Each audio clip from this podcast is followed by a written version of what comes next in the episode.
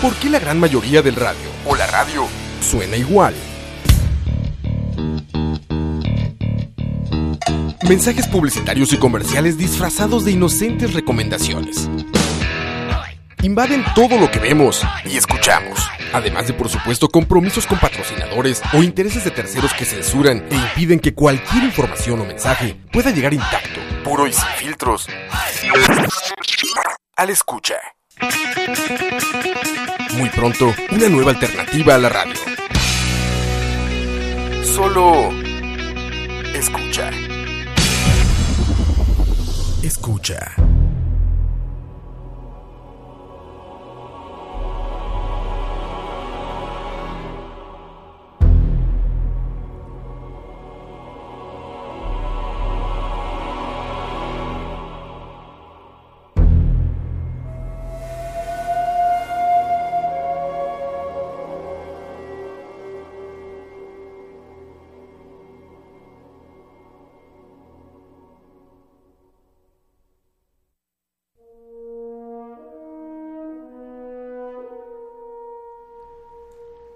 ...5.30 en punto. Amable auditorio de escucha, ¿ustedes recuerdan...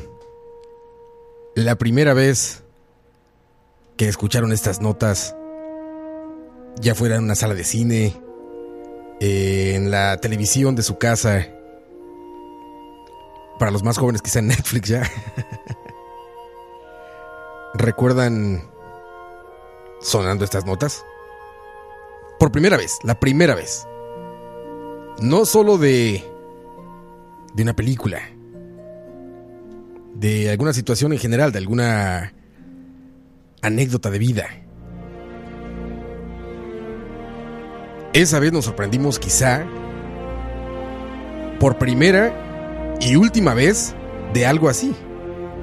La primera vez que vimos un dinosaurio. La primera vez no se va a repetir. Pero quizá con la música podamos regresar el tiempo, al menos en la nostalgia, apretar ese gatillo en la mente y recordar cómo fue ese momento en que hicimos algo por primera vez. Esto es John Williams, el tema principal de Jurassic Park. Bienvenidos.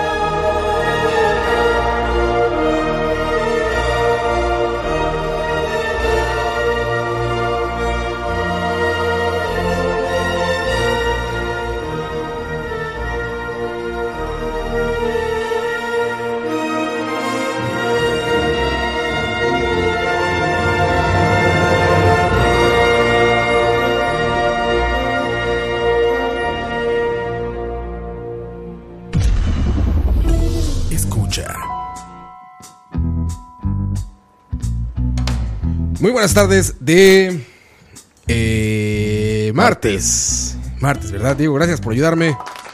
Tú sabes bien. Tú sabes muy bien que no soy el mejor para Con las fechas. estar presente con las fechas ni con los horarios. Y es que no se siente martes, está muy soleado, como dicen por ahí. Sí, ¿verdad? Sí, sí, sí. Qué bien. Fíjate, yo me levanté en la mañana, hacía actividades matutinas y dije, va a estar lloviendo todo el día, como a las cinco y media de la mañana, y de repente se despejó y salió el sol. De claro. perfecto. No, no, es que como dicen lo- los, viejitos, de, no hay nada más cierto. Mañana oscura, tarde segura. Tarde segura. Pero fíjate que muy por la mañana se despejó, ¿eh? Como Sí, a las sí. 7 ya estaba totalmente despejado. Sí, sí, no. es- Estos días han estado como muy así, como que amanece muy nubladón. Las tardes están más o menos y después en la noche vuelve a llover. Esperemos que llueva menos, porque no nos deja hacer barbecue al aire libre. Sí, no. No, y, por la gente del, del Surquí, la Ruta 32, los demás derrumbes. que han Aparte de las cosas terribles que pasan con el exceso de lluvia. Exacto. Que también, como todo en la vida, en este círculo de la vida, pues es muy beneficioso para la vegetación Sí. y para los humanos por el consumo de agua, ¿cómo no? Porque desperdiciamos mucho. Somos irresponsables, Diego. Sí. Y necesitamos tus aguaceros para suplir nuestra necesidad de agua, para limpiar automóviles con agua potable. Exacto, con balde, no con manguera. Exactamente. Siempre con cubeta o balde, nunca Exacto. con manguera. Bienvenidos muchachos, son las 5.35 de la tarde. Y esto es, aquí estamos, y así es, y aquí estamos, Roa y Diego. Su servilleta, su servidor, muchachos. Ayer, Diego, se me ocurrió este tema precisamente porque ayer, por fin, después de dos eh, tortuosas o tortuosas semanas de no poder ver la última película de Jurassic Park, eh, The Fallen Kingdom se llama, ¿verdad? Ajá, la última, sí. Eh, pude verla por fin, pude ir al cine ¿Y qué tal? y buena experiencia porque muy vacío, ¿eh? Es una maravilla ir como el lunes a las 2 de la tarde al cine. No hay nadie. Vacío. Creo que había una- otro par de personas por ahí perdidas en el cine. Probablemente no vieron la Silencio película. total. Sí, exactamente. Muy probablemente eso van a esa hora, ¿verdad? Nosotros los casados ya no. Ya, ya no tiene mucho sentido eso.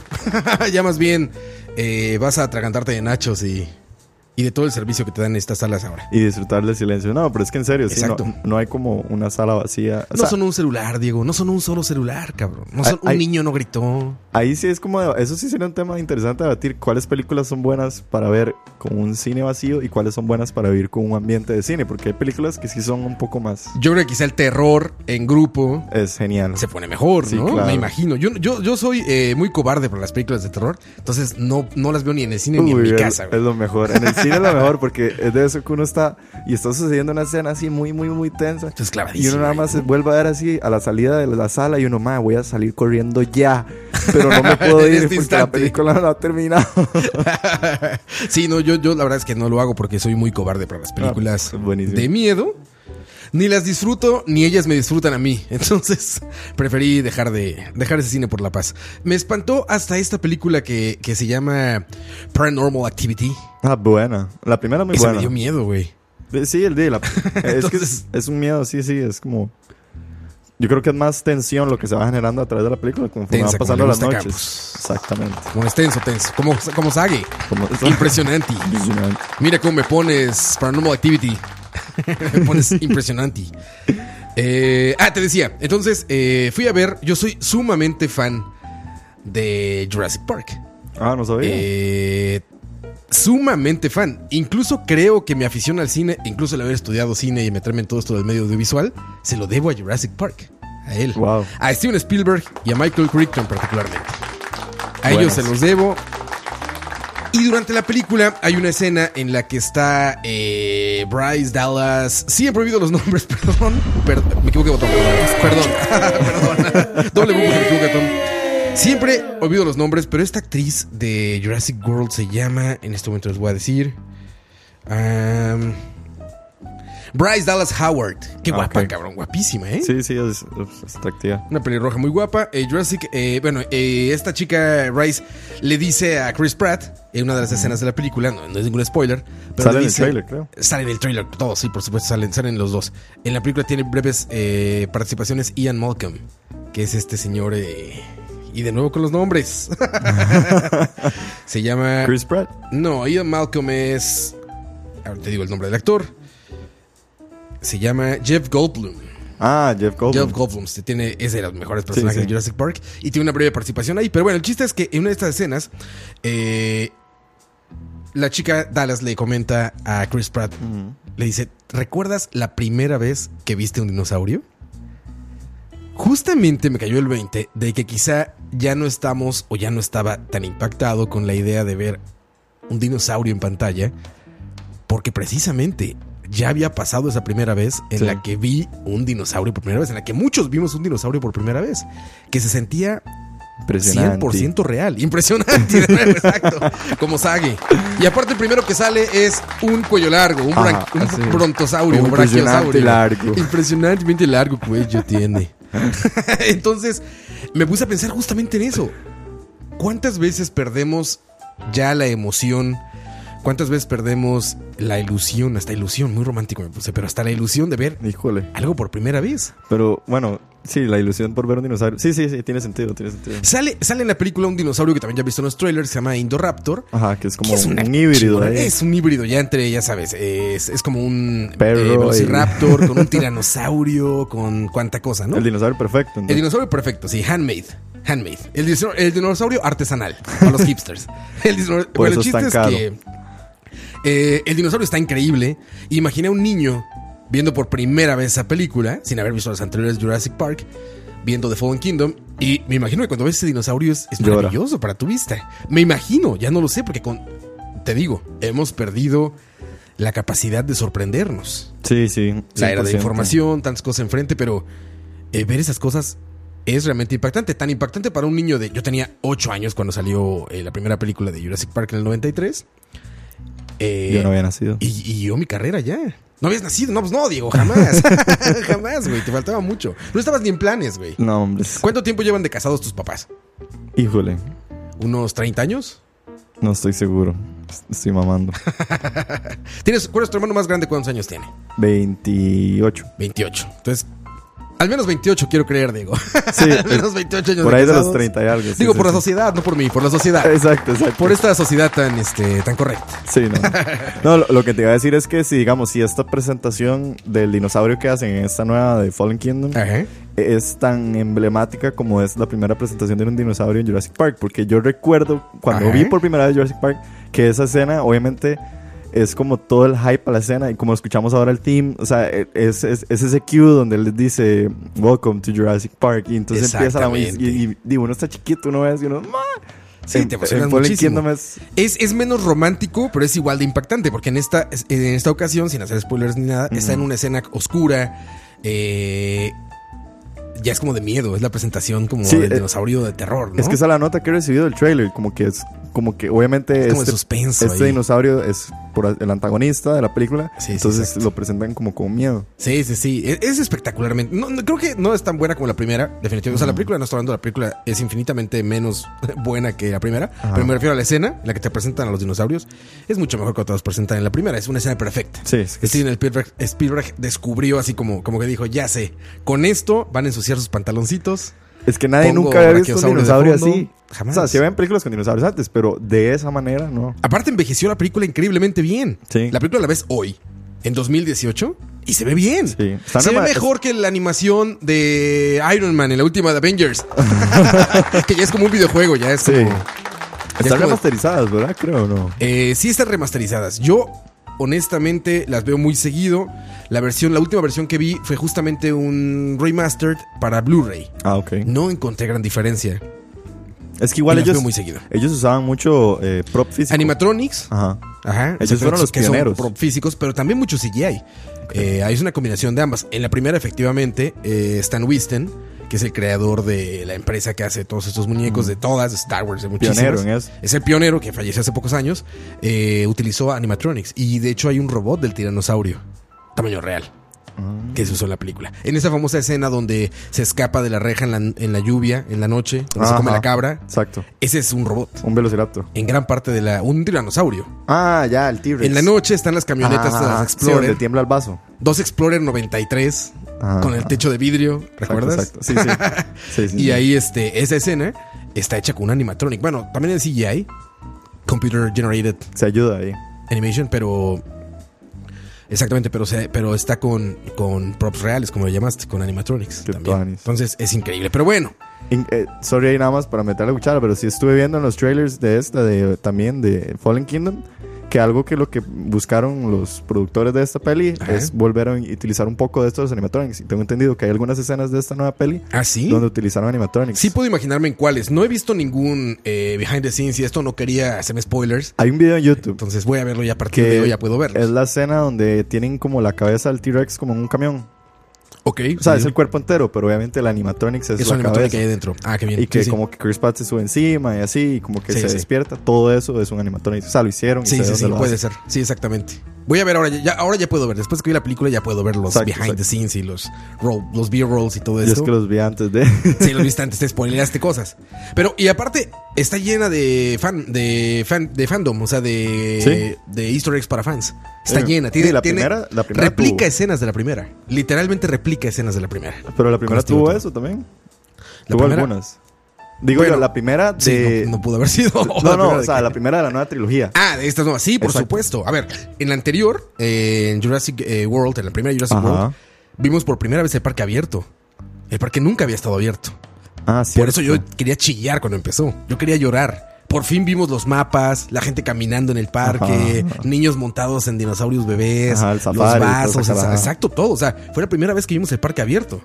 Nunca se había visto el parque Jurassic Park abierto. La isla del Coco. Es una maravilla. Es la isla de Coco, exactamente. que está basada, por los que no sabían, está basado justamente en la isla de Coco, en Costa Rica. Sí. Que es una isla que está entre los Galápagos y el continente. Imagínense la distancia. Está muy, muy lejos de- del continente, pero está, es parte de Costa Rica. Sí, de- si uno ve, es súper extraño. Yo me acuerdo cuando en sociales uno veía el mapa marítimo de Costa Rica. Sí, está Uno se queda como Santoki. Porque que es nuestro. Que es esto tan abultado que se sale así hacia el mar y es porque va hasta la isla del Coco. Me gustaría saber cuál es la historia de cómo se apropiaron de la isla de Coco, pero es parte de Costa Rica. Sí. El chiste es que la isla de Coco alberga la mayor cantidad de especies de migración en la Tierra.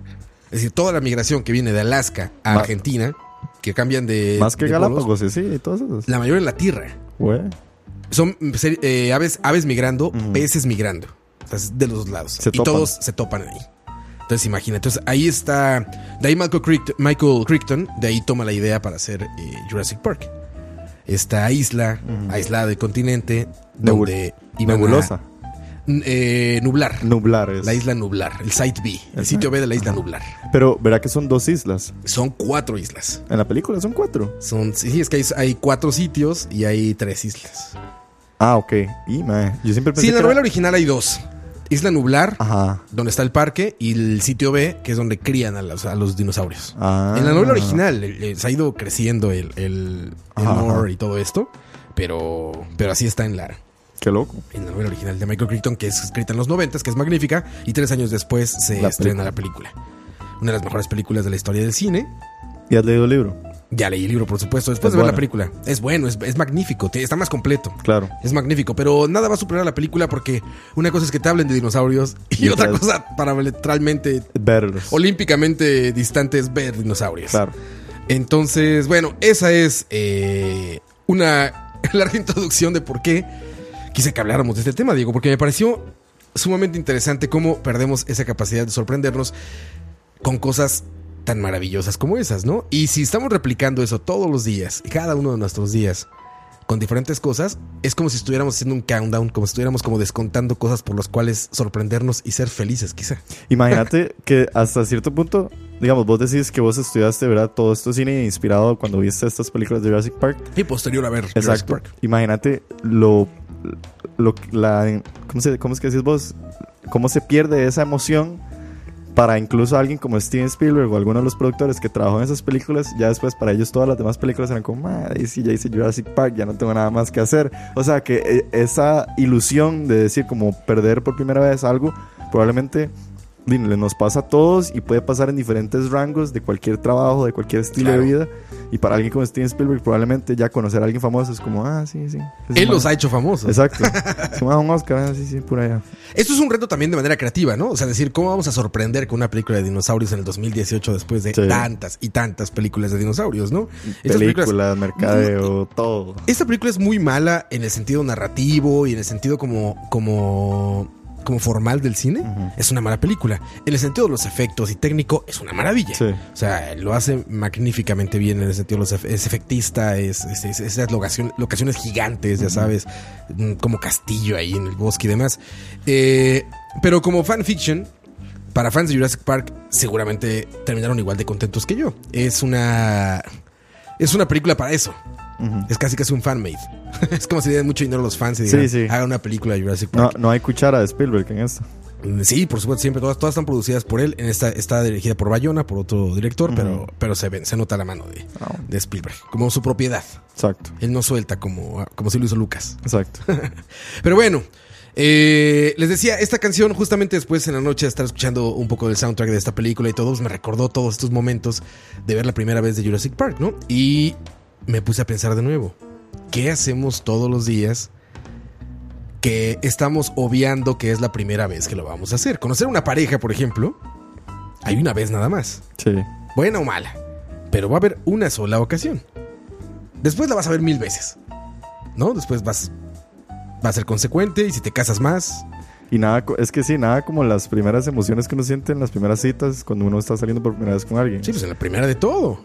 No, o a las que siguen, o sea, por decir las primeras tres, las primeras cuatro, que es cuando uno se, se va de la primera te conoces al 100. Pero definitivamente son como todas estas y no hay como esa primera vez, dirían.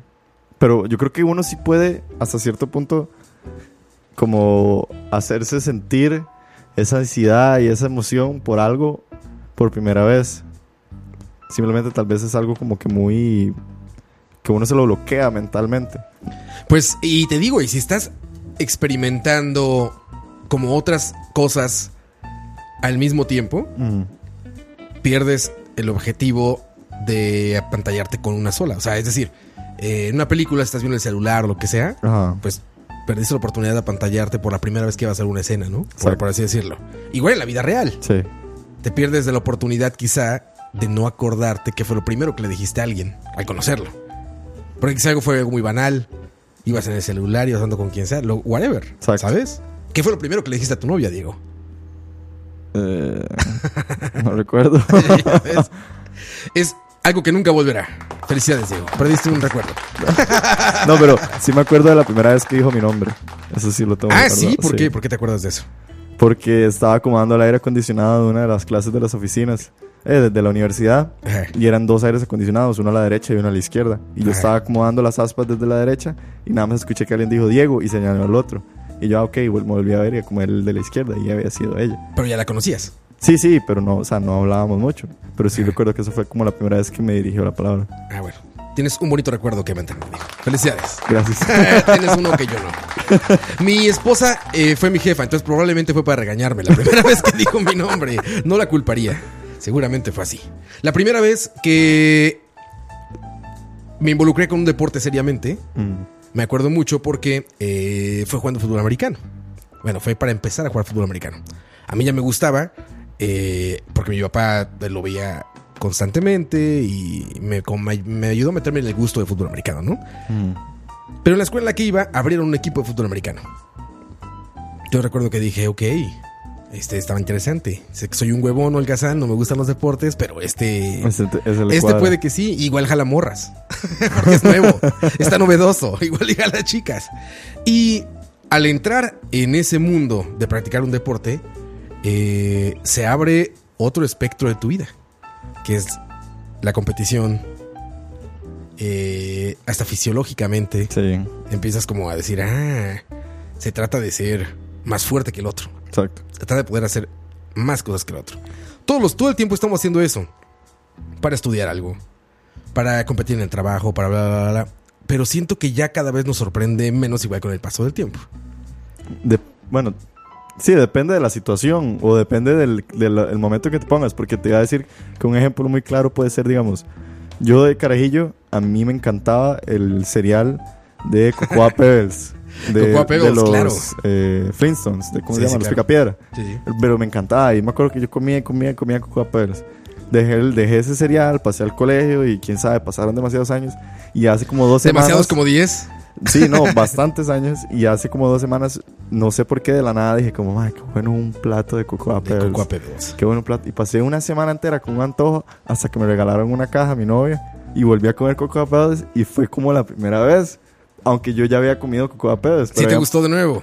Ah, sí, no, y ahorita ya volví, y ahora estoy, Ah, con, qué bien. estoy con el vicio, ¿no? No fue una decepción. no, no, no, estoy de vuelta con el vicio. Eso es bueno, Diego. Pero, ¿me entendés? O sea, logré casi que 10 años después volver a revivir esa experiencia de volver a comer Cocoa Pebbles. O sea, aunque mi cerebro probablemente se acordaba del sabor del Cocoa Pebbles, Sí, seguramente. fue como volverlo a probar, fue como decir, ma. Y es que también estaba esa expectativa que uno dice, ma, ¿será que lo cambiaron? ¿Será que ahora sabe diferente? Pero no, sabía igual, por dicho. Güey, entonces, eh, confirmaste por qué era tu pasión. ¿Eso disparó algún gatillo en el cerebro, Diego? ¿Te acordaste de algo hacia atrás? Creo que fue un olor. Creo que me llegó un olor que me recordó Sí, al Cocoa olores, Pebbles. Siempre los olores. Los olores son un gatillo 100%. eficiente, súper Y eficiente. de la memoria, y hay demasiadas cosas Exacto, que están exacto. guardadas en el cerebro de uno. Los olores navideños para mí son como los más clásicos y los ajá. más fáciles de, de- de- de ubicar. Digamos, el olor de galletas. Mi mamá que, que cocina y hace galletas, yo huelo galletas y de un solo, ¡pum! Sí, el, viene vi- la memoria, ¿no? el vientico de diciembre, la casa decorada, los olores de la cocina, pero ese sí, uno se enviaja completamente. Como golpe. Como golpe. Un olor, por ejemplo, yo recuerdo mucho, eh, particularmente de algunos familiares, el olor de sus casas. Sí. Que después de años vuelves y hueles eso y te destapa un recuerdo que dices, ah, yo estaba ese día aquí sentado Ajá. haciendo tal cosa. Las casas de las abuelas de uno, todas huelen igual. El olor es más eficiente que saque una fotografía. Sí, es que despierta todos los sentidos, porque no, no solo es como eh, la nariz, los olores te recuerda como el pasado, entonces lo puedes volver a ver en tu mente, puedes volver a revivirlo, pero por instantes, y eso es lo peor de todo, porque uno sufre demasiado por esos instantes. Sí, sí, sí. Y son así, uno, y ya, y se pasó, o sea, es un momento de éxtasis claro. y listo, es rajado. Es, es un orgasmo de la memoria. Exacto, Algo inmediato, rápido, fugaz, 100%. efímero. Y también hay olores que también te recuerdan a, a ciertas situaciones o eventos. Digamos, yo no sé por qué tengo esta, esta como recuerdo tan arraigado, pero siempre que huelo marihuana es estar en un, es estar en un concierto. ¿Te acuerdas de Alex? No, no. De detrás del audio que viene a las 7 después de nosotros. Justamente, Diego, acaba de. eh, Alex puso en el chat. Puso la primera vez que te vas a Júpiter volando en té de hierbas. en Escucha. No apoyamos el consumo de No, sustancias no. ilegales. No, no, pero siempre me recuerda a los conciertos, porque el primer concierto al que yo fui fue un concierto de Metallica, la primera vez que vine aquí a Costa Rica.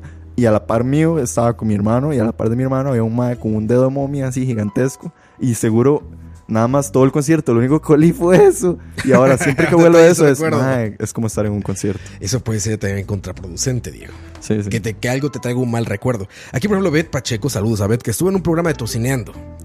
Hablando de postres. Ella Ah, es chef pastelera.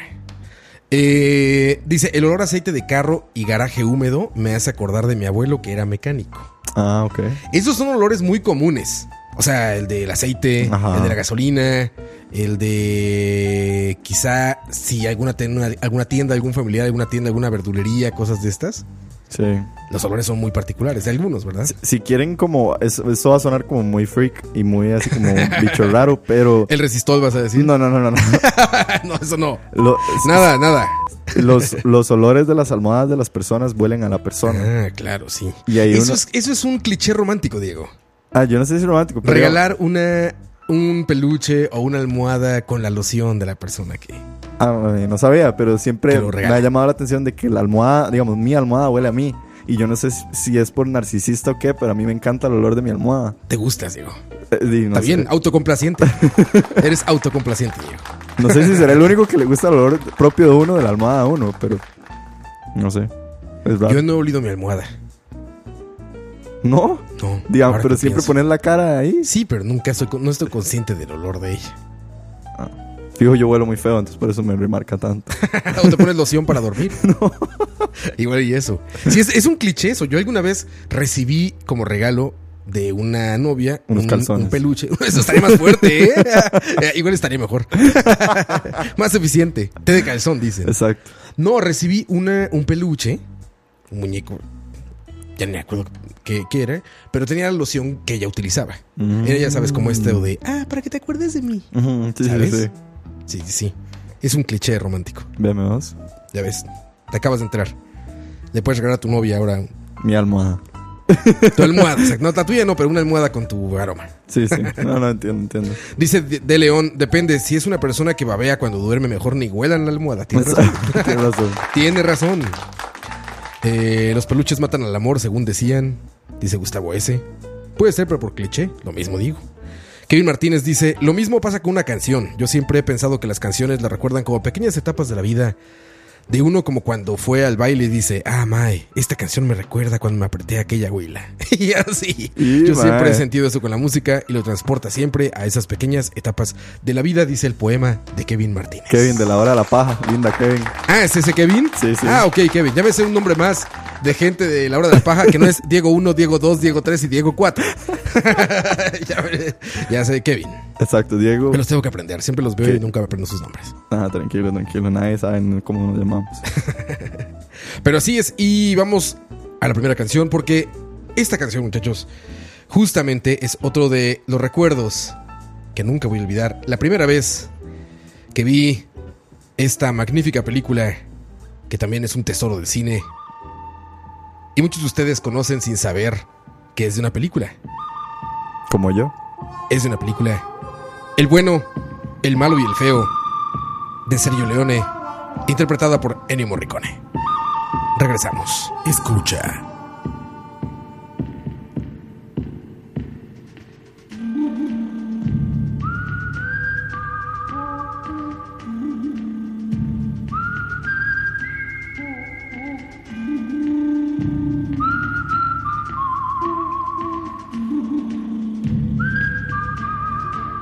Seis de la tarde. Están en escucha.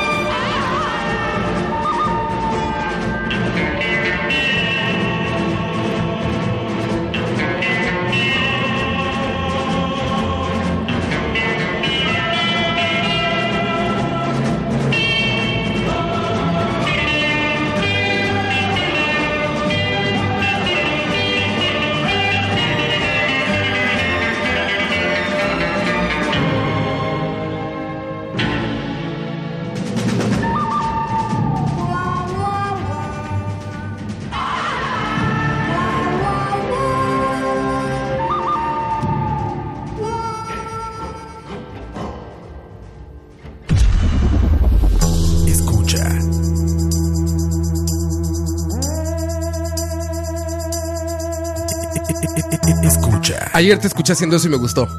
Ah, sí. no, pero lo hacemos con esto. con el largo, ¿eh? Impresionante. Impresionante. Con el largo, como le gusta a Campos. Siento, que vamos a hacer como un heist de casino con esta música. Es puro sí, justamente. ¿Sabes que la nombré Heist? así nombré este, este fondo. Es puro Ocean's Eleven. Me gusta cambiar los fonditos en el programa, así como para ir dándole ritmo. Así como, claro, ya estamos cool, ya. Así que todo lo Ahorita entra eh, George Clooney. George Clooney, bienvenido, George. Exacto. Ya se tiene que ir, es un hombre ocupado. Él tiene vello en el pecho y eso aparentemente a muchas mujeres les parece atractivo, ¿sabías? Ahí ve, yo me lo corto. ¿Sí? ¿Te rasuras el pecho? Es que tú nadas, ¿no? Sí. ¿Por qué hacen eso los que nadan? No sé, supuestamente es para ir más rápido. ¿Tu vello es tan largo que te vuelve poco acuadinámico? Es ¿Aerodinámico, como se llame? Supuestamente es por la fricción. ¿En serio? Sí. Pero igual yo solo hago el pecho, lo de las piernas no me gusta. Ah, caray, Diego. Yo, yo no me imagino, la verdad, este. Levantándome temprano para rasurar. Exacto, por eso me da demasiada pereza. Qué hueva, sí, qué hueva, la verdad, ¿eh? Sí, sí. Lo que escuchamos antes fue Del bueno, el malo y el feo, una de mis películas favoritas, si no es que la favorita. Dirigida por Sergio Leone. Este. El main theme. Ah, ok. Fue bueno, malo y feo. Y ese famoso silbido es el más característico del género Spaghetti Western. Spaghetti Western. Que es muy famoso y que Quentin Tarantino... Lo explotó. Eh, bueno, Quentin Tarantino más bien le hace como un homenaje en cada una de sus películas. Exacto. Muy fanático Quentin Tarantino del, del, este, del Spaghetti Western. Y creo que en donde mejor lo logra es en Kill Bill. Sí, el Kill Bill lo hace magníficamente. Es un Spaghetti Western moderno. Sí, exacto. Y aparte como latino, como... No más latino, como mexicano. Sí. Como mexicano español. Exacto, exacto. No, y sí, es que el soundtrack, todo Kill Bill es genial. Si alguien que nos está escuchando nunca ha visto Kill Bill, hágase un favor. Tienen que verla. Y oiganla. Y su mezcla con la cultura asiática, norteamericana, hillbilly. No, no, muy bueno. El toque del anime. Exacto, exacto. Una maravilla. Todo, todo lo que hace. Todo y absolutamente todo lo que hace el amo y señor Quentin Tarantino. Por ahí dice Rafa Solís, creo que nos está tirando fuego. ¿Por qué? ¿Qué dice? ¿Qué opinan de los blancos que escuchan hip hop? Ah, eso está refiriéndose a la hora de la paja. A la hora de la paja. De Diego, Kevin y Diego 3, Diego 4 y Diego 5. de ellos. Así es. José Alfaro. Eh, Lover, le gustan todas las independientes. Todas independientemente si son buenas o no. Ninguna es mala de Quentin Tarantino. Ninguna. Ni tampoco de Sergio Leone. No, sí, sí tiene una mala. Tarantino. Sí. Estás a punto de cruzar una línea muy fuerte, Diego. La que es con, la que es como con homenaje a, George Rodríguez. Planet Terror. Es magnífica, güey. es pulp, eso es pulp, es cine pulp, es, a, mí no me gusta. kitsch. A mí no me gusta. Diego, no sabes lo que dices, Diego. no sabes, no tienes una idea de lo que dices. Planet Terror se llama, búsquenla con Robert Rodríguez. Con Robert Rodríguez. Par de películas. Eh, son 6 y 5 de la tarde, muchachos. Hablábamos de, de. Cállese, Diego. Te están diciendo José Alfaro en el chat. ¿Ves? ¿Ves lo que provocas? ¿Ves lo que provocas, Diego? Pero todas las de Tarantino, todas las demás sí me gustan. Solo esa no sé por qué no. Todas. Planet Terror es magnífica también.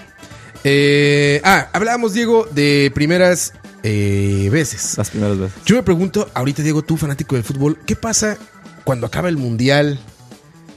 ¿No te dan ganas de regresar el tiempo, echar el tiempo atrás y decir quiero ver fútbol de nivel literalmente mundial? Eh, como la primera vez que viste un partido que te gustó. No, bueno, pensé que me ibas a preguntar la primera vez que fui al estadio, que eso Ah, también, eso, eso lo, lo, tengo muy marcado. ¿Cuándo fue la primera vez que fuiste a un estadio de fútbol?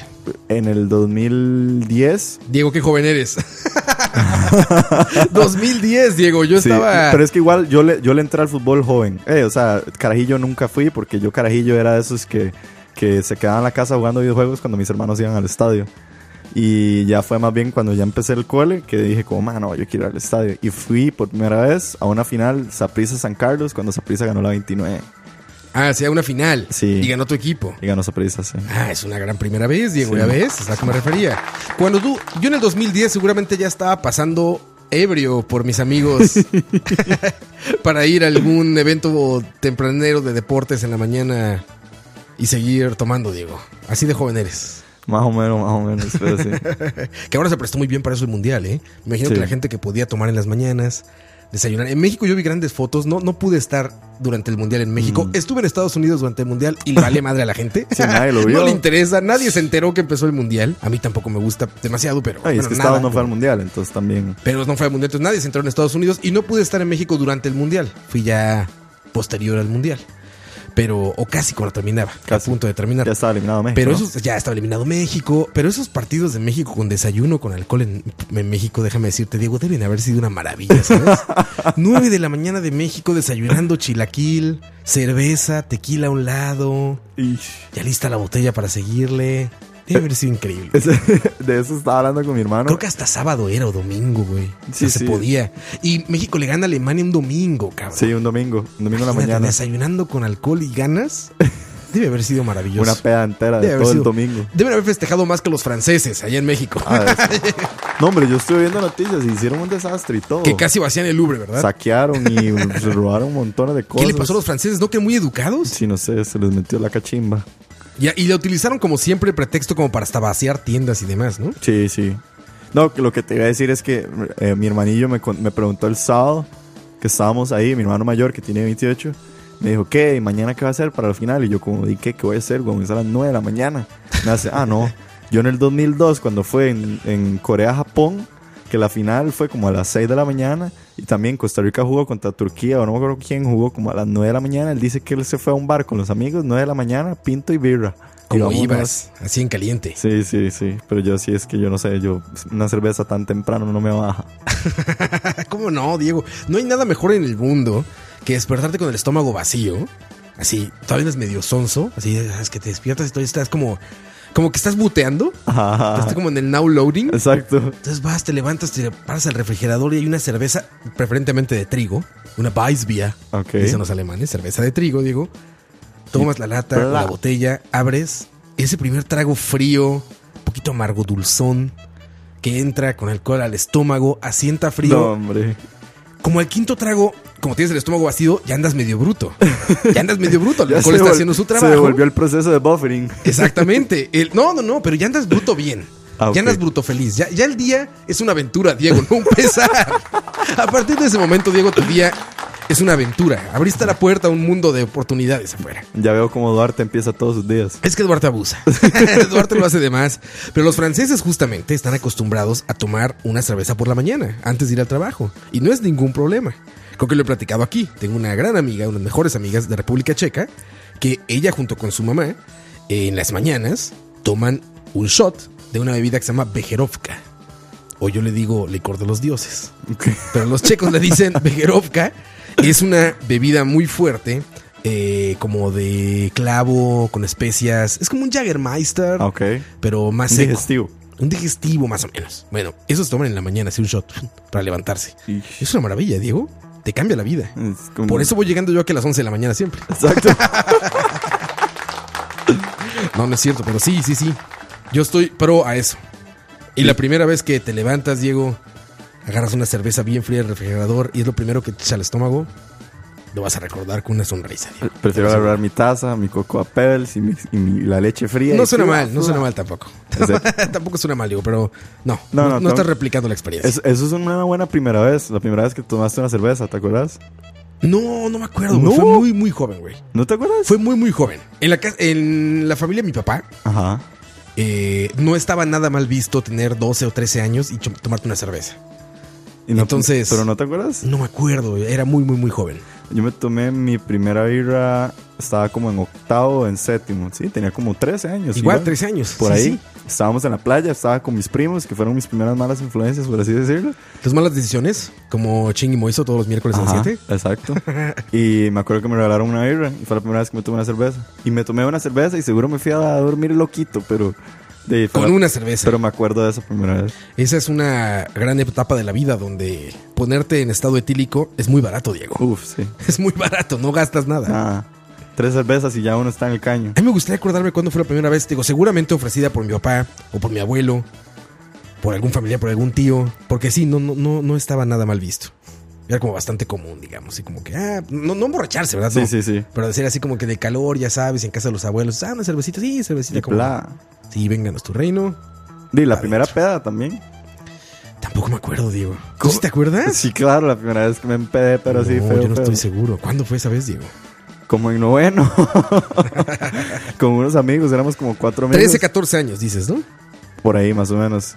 Estabas cometiendo un delito. Sí, 100%. Bueno, más bien quien les vendió el alcohol estaba cometiendo un sí, delito. Exacto. Y éramos como cuatro o cinco amigos y compramos alcohol como para 15 personas y nos lo tomamos entre los cuatro. Y de nada, terminamos hechos unos. No valíamos nada. ¿Y que llegaste a tu casa en ese estado? ¿o ¿Qué pasó? No, al día siguiente me recogieron. Ay, ay, tú crudísimo.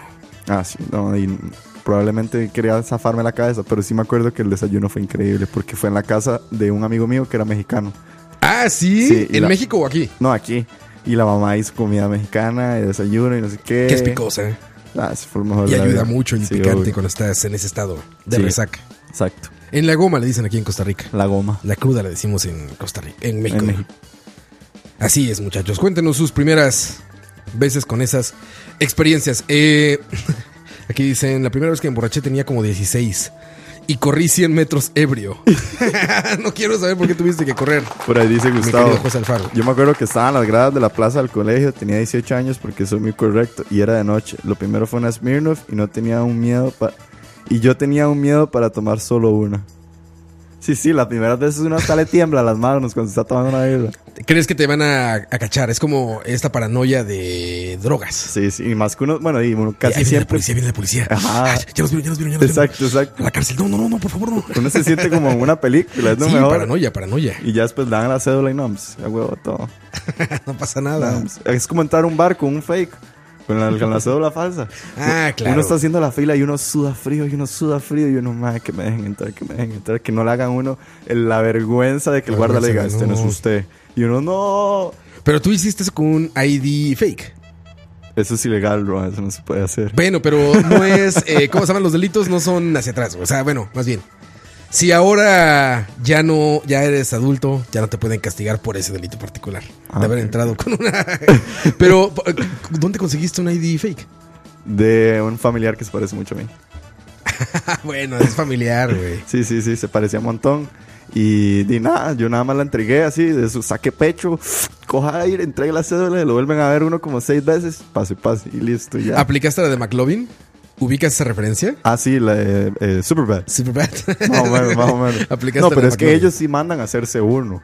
Él sí se saca la plata. No, Sí, sí, uno claro. usa el de otra persona. Entonces Sí, es peor, porque además uno si se lo pierde, no. Llegas con esa seguridad con la que llega McLovin con su chalequito de cuero café, Exacto. camisa blanca, bien planchada. Esa, esa hay una primera vez, la primera vez que uno entra a un bar también.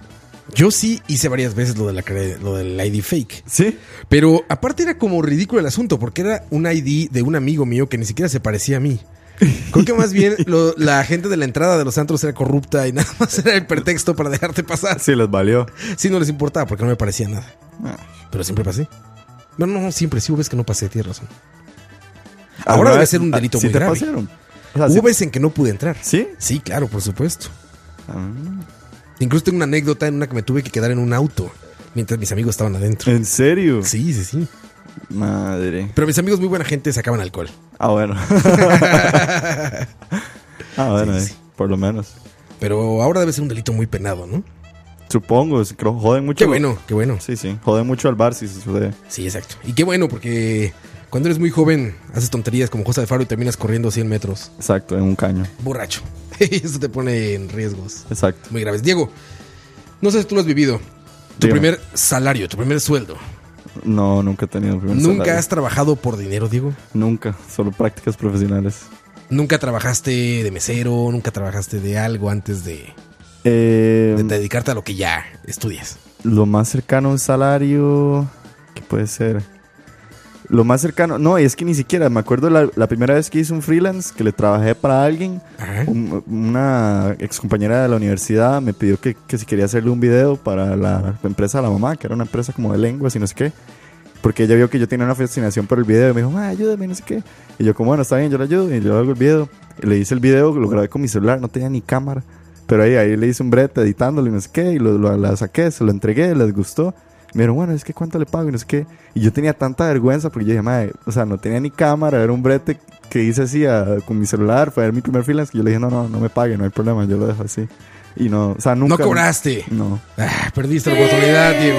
sí, sí. Hubieras cobrado aunque sea mil dólares para tener una anécdota de tu primer pago. Un helado, nada ahora sí. Un helado, exactamente. La primer- tu primer pago. Ah, fue un helado. Suena sí. mejor que no cobré. Sí, no sé, me pasé y no quise cobrar. Pues la, la experiencia de tener tu primer sueldo es, es sumamente gratificante, Diego. Sumamente gratificante. Se va uno con toda la plata y se compra todo. Sí, tú sientes millonario. Te sientes millonario. Yo la primera vez que recibí dinero fue trabajando para mi papá, para mi señor padre, eh, disfrazado de botarga, con un disfraz de una cerveza, eh, de una cerveza gigante. ¿En serio? Sí, sí, mi papá hacía publicidad para Coca-Cola en lo que llaman BTL. Ah, que es como todo esto que son exteriores Exacto. y todo eso. Entonces, en un estadio de fútbol en México, eh, hacían la publicidad del medio tiempo y todo esto. Ajá. Eh, esta, este evento de medio tiempo era que salíamos varios disfrazados de botellas con zapatotes, botellas de cerveza, eh, era Corona o Sol, no recuerdo, una Ajá. cerveza, con unos zapatotes gigantes. Y bajaban a gente del público a intentar meter gol con los mismos zapatotes gigantes. Ah, Pero tú como cerveza asesina intentabas golpearle a la gente y tirarle todo esto con tu trajezote de cerveza acoginado. Ajá. Ibas corriendo atrás de ellos y les intentabas golpear y tirar y evitar que ellos metieran gol porque a ellos les daban un premio si metían Sí, gol. el. Esa fue la primera vez que trabajé por un salario o por Ah, un sueldo. bien. Mi papá me pagó. No recuerdo ni cuánto fue. Debió haber sido muy poco. Pero me acuerdo cuando me pagó, yo dije, ya, lo logré en la vida. Sí, pero eso es un- Me voy de la casa, papá. Sí, sí. Adiós. Adiós. Vestido de cerveza. Era una trampa, me pagaron y ahora me voy. y me la gané vestido de cerveza. Exacto, qué, qué ironía. Aparte era súper cool porque conocía a todas las modelos que no les hablaba. Bueno, sí les hablaba más bien, pero era muy pequeño para significar algo para ellas. Sí. Pero le hablaba a todas las edecanes y modelos que, que estaban estaban representando a la marca, que eran muy guapas, ¿no? Claro. Y yo era el, el niño de ahí, ya sabes, tenía ese charm. Se te va quitando con el tiempo de ser niño y todo eso. Soy la cerveza. Exactamente. Yo soy, yo soy la cerveza. Que yo ya hablaba medio así de niño, ¿eh? igual a mi hermano le pasó lo mismo. Como a los 12 años ya estábamos hablando así. Yo imagino que a Alex le pasó igual. No, sí. No, Alex nació y lloraba ya, ya lo hablaba así. Lloraba así. Pero sí me acuerdo mucho. Fíjate que ahora que lo pienso, no me acuerdo qué hice con ese dinero. Pero me acuerdo que me sentí millonario. Sí, claro. La primera, Millonario. la primera vez que le cae a uno esa plata. ser- Claro, claro. No sé ni cuánto habrá sido. Quizá habrá sido 20 dólares, 25 dólares, no sé. ¿Y qué te compras? Pero no recuerdo qué compré. Cerveza. Es lo peor. Yo creo que seguramente me lo gasté en algo así. O sea, saliendo con amigos en algo. Sí. Pero, pero la, la- ese sentimiento de decir trabajé por esto, sudé por esto y literalmente sudé porque hacía un calor de la chingada y esas madres no tenían ventilación, las cervezotas. Ah, eran de las viejas. Terminabas empapado. Sí, terminaba uno hecho un charco. En sudor, sí, sí. Y corriendo aparte de una cancha de fútbol con unos zapatotes. Exacto. Y olían sí. feo ya cuando se la puso. Olían horrible. Olían horrible y terminabas oliendo a lo mismo. Qué asco. Eso, No, es- no, a eso- sí no huele una almohada. No, seguramente no. Que luego las agarramos de moda porque no me gustaba de fútbol. Entonces, primer tiempo, en, el tiempo en el que empezaba el partido, llegaba el medio tiempo y terminaba, yo me dormía sobre la cervezota. ¿En serio? Estaba tirado junto a la cancha, ¿No veías el acostado partido? en la cervezota. No, ni me gusta el fútbol. Así tengo una buena anécdota. Así conocí a Jorge Campos, al portero de México. ¿En serio? Jugaba de portero en equipo, en el Puebla. Él llegó a jugar ahí.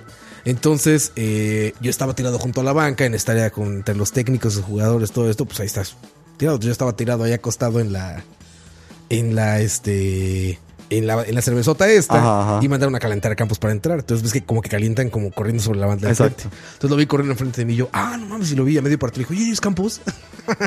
Le preguntaste. Me dice, ah, sí. Le digo, ah, no, pues soy tu fan, eh. yo tengo tu uniforme de portero, porque tenía el uniforme de portero de rombos de colores. Ah. De USA 94, que Bueno. me habían regalado. Yo creo que tengo alguna foto con ese uniforme de portero. Veme. Me lo regaló mi papá, que papá sí le gusta el fútbol. Sí, sí. Ahí está Jorge Campos. Y yo lo vi yo así de, ah, Jorge Campos, yo te conozco. Y era así como de, pues sí, idiota, estás, estás, junto a la banca. Exacto. ¿Juegas Así fútbol? es. Así es. Ah, Básicamente, ah, también juegas fútbol. Así es, pero, pero buena anécdota con eso. Dice Alex Sosa. Una vez que la policía nos requisó, resulta que era la primera que requisaban a un amigo. Mi amigo temblaba y el poli le dijo nervioso. Mi amigo dijo, es que es mi primera vez. Todos nos reímos mucho. Hasta los policías nos dejaron ir sin revisarnos a los demás. El policía tuvo que haberle puesto esta canción mientras lo requisaba. Eh, ahí les va. Ah, aquí está. Esto debió haber sonado mientras el policía requisaba al al amigo de Alex, buscando por sustancias raras seguramente. Mi primera vez algo así. Oye esta. Imagínate que te cheque un policía con esto, con esto de fondo. Aparte el video que estoy viendo en YouTube es como un slideshow de fotografías como de PowerPoint de en baja resolución que van como recreando lo que dice el texto. Como para sentarse a llorar solo y decir, Qué horrible es esta canción. Qué horrible es esta canción. Perdón, ya no los voy a torturar más con esta canción. Escucha. Ay, eh, ¿qué más dicen en el chat? Son las 6:22. Recuerden a las 7 de la noche. En unos minutos más tenemos a Alex Sosa Exacto. y el matemático de la radio con su programa Detrás del Audio. Que, ¿Sabes cuál tema es? Eh, hoy van con el grunge, la historia del grunge. La historia del grunge. Ah, buena historia, güey. Sí. Buena historia. Mucho Nirvana seguramente ahí. Y Pearl Jam. Mucho Pearl Jam. Mucho Eddie Vedder. Exacto.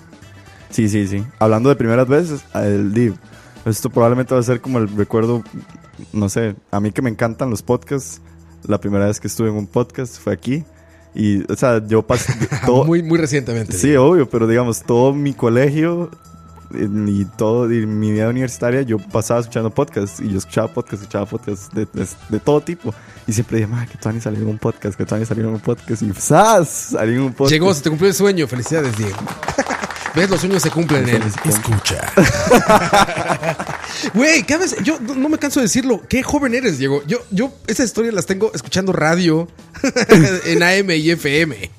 Yo crecí escuchando radio. De hecho, el primer uso que le di consciente al internet fue escuchar radio. ¿En internet? En internet. Oh, wow. Había una estación que no se escuchaba en mi ciudad, que me gustaba mucho, que se escuchaba en la Ciudad de México. Yo viviendo en Puebla, muy cerca, pero, pero no tanto para que llegara la señal. Eh, no podía escucharla más que cuando estaba en México. Entonces, el primer uso consciente que le di al internet era eh, para escuchar esa estación de radio.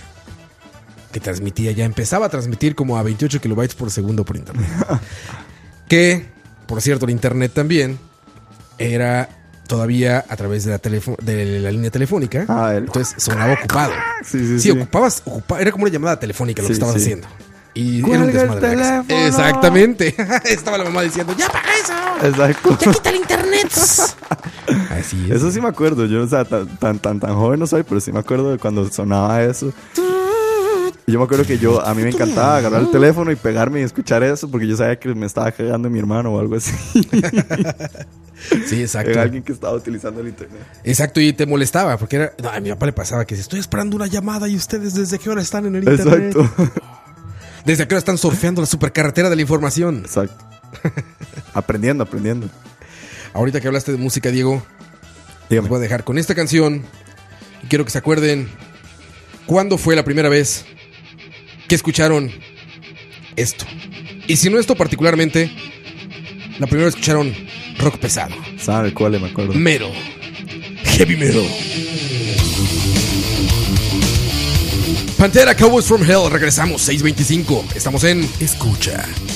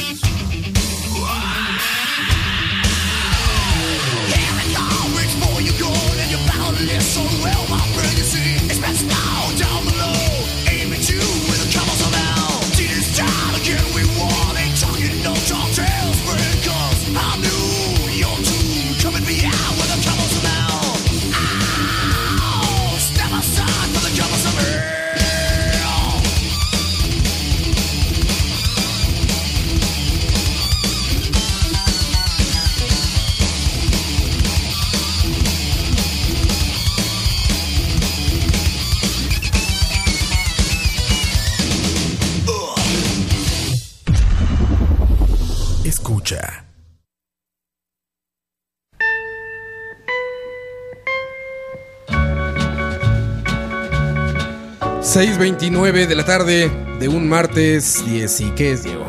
17. 7 de julio. Se acabó el Mundial Amantes del Fútbol. Se acabó. Pero viene la NFL. Para que sigan disfrutando de los deportes. Diego, tú también eres muy, muy apasionado de la NFL. Sí, la NFL me tiene como loco porque lo mejor de todo es que faltan 51 días Lo tengo contado, sí, porque... ¿Tienes un countdown? Sí, porque la NFL de este año empieza el día de mi cumpleaños, además. Ah, ¿de verdad? Sí, el 9 de septiembre. Entonces, no, estoy demasiado emocionado. Ya, ya empezaron algunos training camps, entonces ya empiezan a salir noticias, ya empiezan a salir footage. Y ya mi equipo, de hecho, tiene varios videos en YouTube como de, los, de lo que fue, los OTAs y todas las preparaciones. Entonces, estoy con el hype así por las nubes. Ya, ya 50 días se pasan volando. ya, ya, quiero que empiece esta hora. Ya, con eso ya, ya estás. Y ahorita empiezan los, los fantasies, hay que empezar a estudiar para hacer los drafts y todo. es increíble, es increíble. Para empezar a leer las jugadas. ¿Te ha pasado eso que ves tanto un equipo que ya lees la jugada antes de que la saque el coreback? Cuando ves que mm. mueven a la cerrada, dices, ya, ya sé cuál va.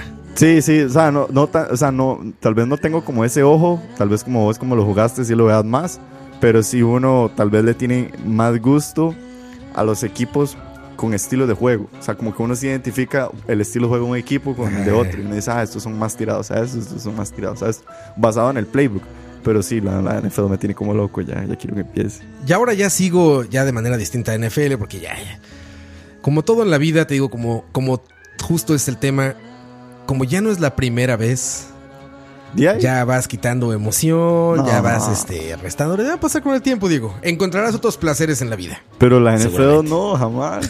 es que, no, la sigo viendo, pero ya no la veo con tanta pasión como cuando jugaba. Es, ya no sigo tantos juegos. Sí, eso sí. Pero eso es algo que yo siento que tiene la NFL que es es lo que más odio, pero lo que más amo de la NFL es que son de los 12 meses del año, son solo 4 meses que se pasan volados además. Y ojalá tu equipo, como mi equipo, que es una porquería, que nunca llega a playoffs, siempre empezás con las ilusiones al tope, llega diciembre y ya estás eliminado.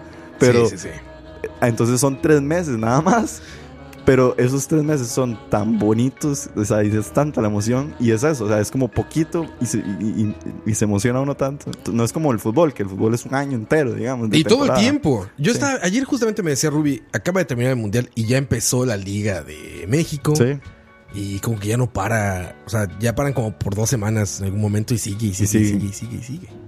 Sí, sí, no, la NFL tiene esa, esa como magia de que son solo esos cuatro mágicos meses del año donde todos los domingos uno se sienta desde las 11 de la mañana que empiezan los partidos hasta el Sunday night tragando fútbol. Cabrón, yo hacía eso muy cabrón. Ah, yo todavía lo hago. Aparte, ¿sabes qué es una gran idea? Cocinar cosas que llevan mucho tiempo en el asador. Ah, sí. O sea, 10 de la mañana empiezas, metes una costilla al asador, y ahí es todo el día viendo americano y la vas bañando y la vas a... 7 de la noche que estás muriendo de hambre, sale la comida y ya está. Y ya está. Y ojalá un buen Sunday night. Qué bueno. Que a veces tiene suerte. Exacto. Regularmente. Yo desde que los fines de Miami, yo llegué a seguir tanto, te digo, o sea, cuando jugaba y de verlo, que ya veía las cantadas las jugadas. O sea, ya veía en cuanto se, agarraban posición y veía la defensiva y todo, ah, bueno, va a cantar una de poder. Va a cantar por el hueco 3. Va, ya sabes, o sea, ya, ya, sabía. Uno las ve. Ya ordena bajar la intensidad, entonces ya, ya la verdad es que nada más. De repente hasta los resúmenes veo, ya digo, a ver, juego algo, me salgo a dar la vuelta o está el juego. Ya no tuve el resumen. ya llegué a ese grado, Diego. Yo sé que no está bien. No, hombre. Pero ya llegué a ese grado.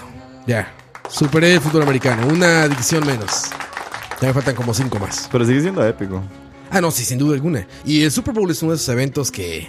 Uf. Que puede ser lo más épico del mundo hasta el segundo menos uno. Sí, y es que lo bonito del, Super Bowl, para los que vivimos la NFL con tanta pasión, es que es ese momento, es como la final del mundial, pero resumida en que es un día entero donde vos sabes que se va a acabar la temporada de NFL y vos sos como, madre, qué emocionante el Super Bowl, pero a la misma vez es que triste, ya se va a acabar. Ya va a valer madre, sí, ya se va.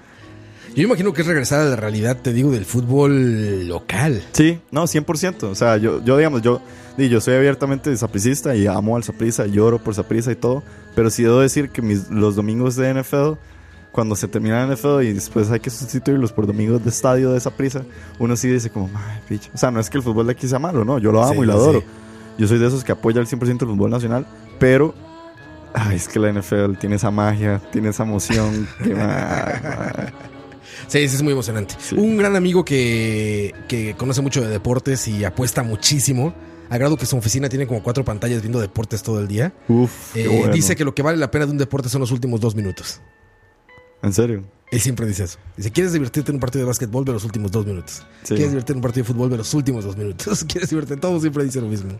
Entonces solo hay que ver los últimos dos Los últimos minutos. dos minutos. Y De- con eso viviste una experiencia. Y las películas no.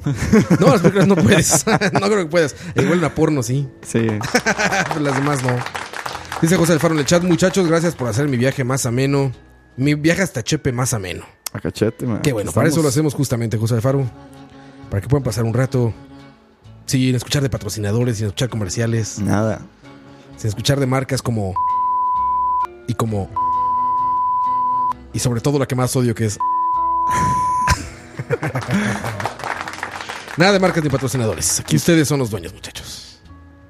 Dice Luis Andrés Zulate, yo no tengo esos problemas, yo le voy a los tramposos de los Pats. Hmm. Solamente para la gente que sabe de fútbol americano, entiende esa referencia. Los famosos cheaters.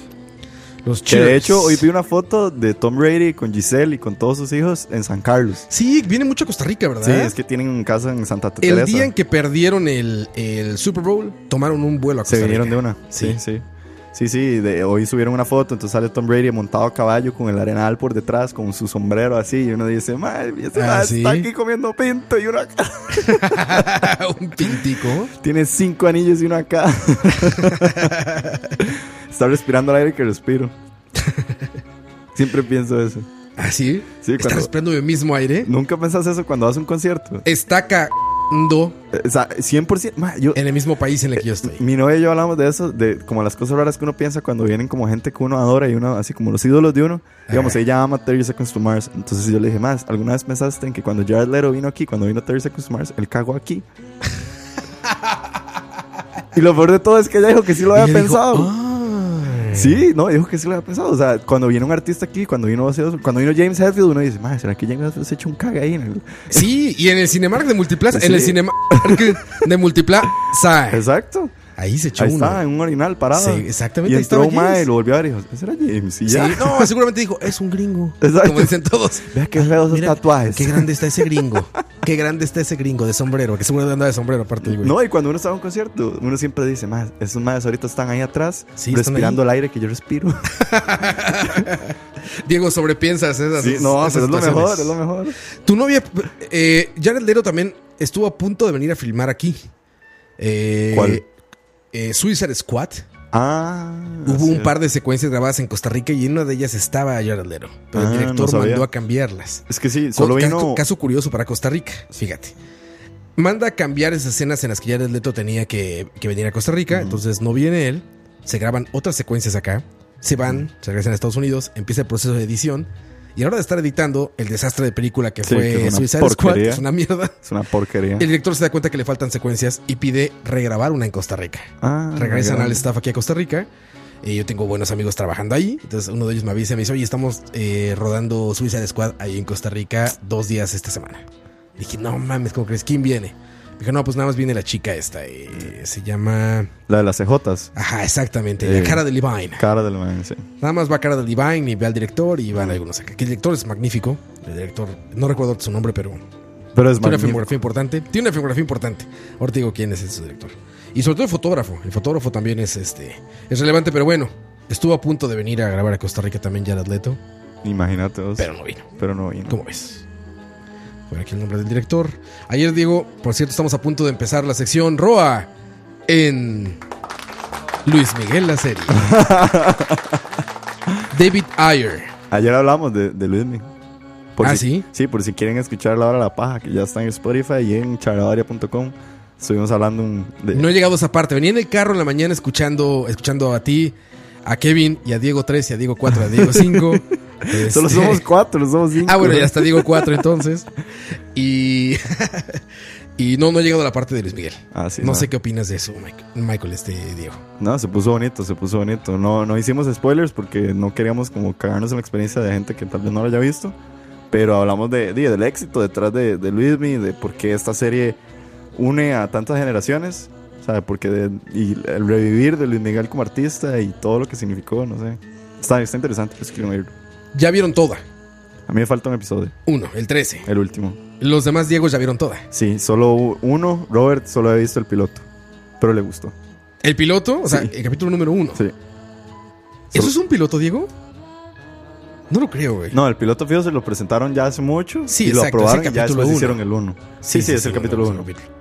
Bueno, el chiste es que este fin de semana, el domingo, Se finí. se acabó. Sole mío.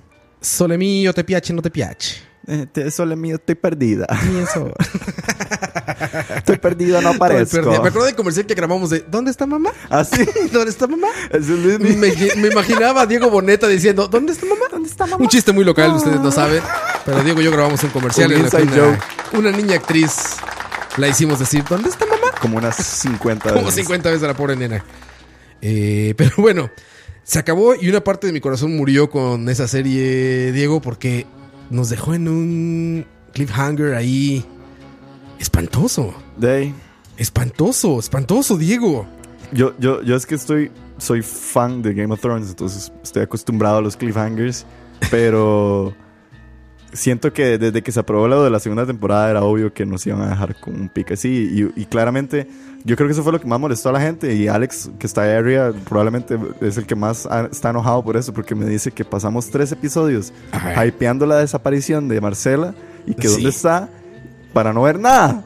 Para que al final te... Es que ya hicimos el... Es que ya hicimos el spoiler, pero bueno, está bien. Yo creo que ya... Ya se vale hacer spoilers. Bueno, no, Pero no, ya todo el mundo lo sabe. Bueno, sí, es que aparte en la historia Es real una de Luis historia Miguel no la vida real, exacto, o no sea, encontrar a la mamá. que hay que entonces- spoilear. Pero aquí, el, este actor argentino que sale de su manager, ¿Quién? eh, bueno, que sale de su Ah, manager. sí, sí. eh, ¿Cómo es que se llama la- en la serie? Ramón, no. Hugo, Hugo López. Hugo, Hugo López. Hugo López. López. Boludo, es tu padre, boludo. Dale un abrazo. vení, abrázalo. Ah, Miki, joder. Que es una mejor figura paternal Sí. por mucho que el verdadero papá de Luis Miguel, Sí. que Luis Torrey.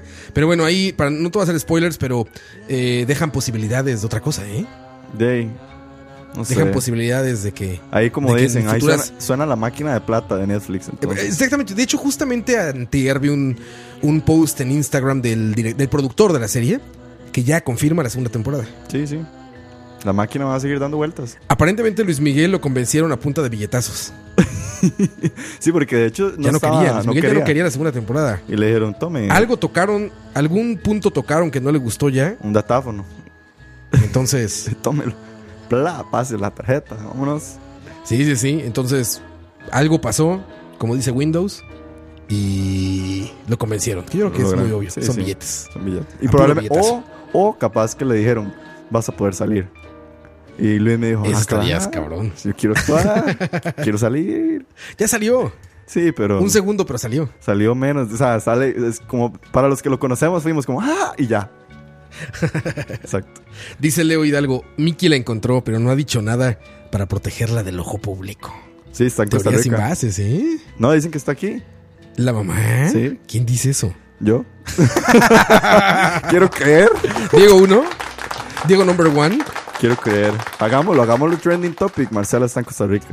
Dice José Luis Fonseca. Dicen que en la segunda temporada plot twist muere Luis Miguel. Exacto. Pero en la vida real, igual por el consumo de sustancias. No, Eso fue lo toco que madera. Toco madera. Ahí escuchan, escuchan la madera. No, no, acuérdese que vamos a estar todos en el concierto en enero. Ah, puta, si viene, Diego. Sí, sí, no. VIP, ¿eh? Ah, no, vamos a ir todos. to- VIP. toda la fam- hasta el perro va a ir a verlo. Nada más para gritarle de cerca. ¡Pichita, pichita! Exacto. Pichita, pichita. Coño, me. Coño, me que, pichita. Coño, me que, pichita, pichita, pichita, pichita, pichita, pichita. Es lo único que entiendo cuando hablan Luisito Rey y su hermano. Cuando hablan Ah, juntos. con Alex. En la serie. No, Ah. no, con el hermano de Luisito Rey, con el, Al con tío. el tío Luis Miguel. Sí, con- picha. Nada más escucho. "Eso es, eh, ah, pichá, pichá, pichá, pichá, pichá, pichá, pichá, pichá, Coño, piño, niño, Eh, niño, sí, pichá, picha niño. whisky, picha. Qué agruras me da viendo eso, güey. Sí, qué ¿cómo agruras. toma ese man? Y se murió de. Bueno, se murió de SIDA, creo, en la vida Sí, real. de Pero sida. en la serie lo mataron de cirrosis. ¿Por qué le habrán cambiado la razón? de- para darle sentido al guion. Pues también cogía un chingo, también pudo haber muerto de SIDA. Eso es algo súper interesante que de hecho mm, creo que fue una crítica, pero a la ma- misma vez siento que es como, como sutil, que nunca tratan directamente el tema de la coca. siempre hay nada más algunas escenas Pues donde se le donde, donde está este, ¿verdad? El tío que vuelve a, a y le dice, ma, y te- que se toca la nariz. como- sí, como- no, incluso Luis Miguel sale Incluso Luis. Miguel- o sea, no, no, consumiendo. no sale consumiendo, pero Sale- sí, sí le dicen que se limpie la nariz. Ajá. Pero nunca se ve consumiendo. entender, consumió. Pero nunca, eso- nunca lo dirigen. O sea, solo si vos sabes que. que ¿Pero qué, qué crees que sea por alguna razón social o por cuidar apariencias? Es que, a ver, si ya lo sugeriste, ya no estás cuidando apariencias, ya estás diciendo sé. que consumía cocaína. No sé por qué no lo habrán hecho tan directo, pero porque sí dicen que Luis era muy, muy, muy, muy coquero. Sí, claro, por supuesto. Y nunca en la serie se ve Muchas como adicciones. Esta etapa. Entonces, Muchas adicciones. Sí. Sí. Que comparta, dicen. Pues- no, ¿qué pasó, Diego? No, No, no. no, no, no, no. Nada de consumo, nada de consumo. De sustancias tóxicas, Eh, Por eso, por eso andábamos tan locos ayer en la hora de la paz. Centennials descubren las drogas. Exacto. No, no, no, no, nada. Nada de consumo, muchachos, nada. No, nada. Somos sanos. Todos somos sanos aquí. 6.45 de la tarde dice Leo Hidalgo Marce- hashtag Marcela vive. Exacto. No, es, es hashtag Marcela vive en Costa Rica. Vamos a hacerlo trending. Aparte. Aquí va a Marcela estar. vive en Costa Rica. Sí. Oye, güey, ¿y viste las escenas del penúltimo capítulo? Las escenas sexosas con Camila Sodi. Ah, sí, sí, sí. Qué bárbaro, qué escenas, ¿no? Sí, sí, sí. Yo creo que sí tuvieron sexo, de verdad. Parece que sí, ¿verdad? Ah, yo creo que sí. ¿Cómo harías como actor para no sentir eh, excitación sexual? Nah, y tengo que ponerme como una piedra. Les, les deben decir algo así, ¿no? Sí, no Nunca sé. he, he No, sido yo creo que les ponen una, una- producción de esas. Les ponen una copa, yo creo, ¿verdad? Una copa. Sí. Pues yo creo que deben de poner como, como este gaffer. Sí. Como gaffer, ¿sabes? Téngala ahí. Exacto, algo por el estilo. Pero sí, qué fuerte ese escena. Sí, sí. No, no. Debe ser muy, debió haber sido muy incómodo para familias viéndolo así, papá, mamá, hermanos. Y más que hoy en día- escena esas. Y más que hoy en día, ella. Bueno, no sé si esto es un spoiler, pero como volvemos a decir, es basado en la vida real. Ajá. Ella no termina con Luis Miguel. Hoy en día ella hizo su vida, ¿verdad? Ella sigue viva y está Sí, por allá, met- metida quién sabe dónde. Esta Pero digo yo, La o hija sea, de Jaime Camil, de Jaime Camil. ajá, que ojalá esté viendo la serie y con sus hijos y todo el mundo, mire, ahí, mami, con Luis en los 80. Sería muy irresponsable dejándole. Sí, sí, no, no. Pero digo yo, debe ser súper extraño. Debe ser raro verse a uno representado en una película. Debe ser rarísimo, güey. ¿Quién, quién te haría vos, Roa? Si, en, si en este momento dicen, ah, hay que hacer una película de Roa, ¿quién A ver, te si me haría vos? si- que, que me preguntaran quién, quién quisiera yo que me interpretara. A mí me gustaría que me interpretara. Dije, este. Kevin Smith. Kevin Smith. ¿Ubicas a Kevin Smith, el No. director de Clerics? Silent eh, Bob.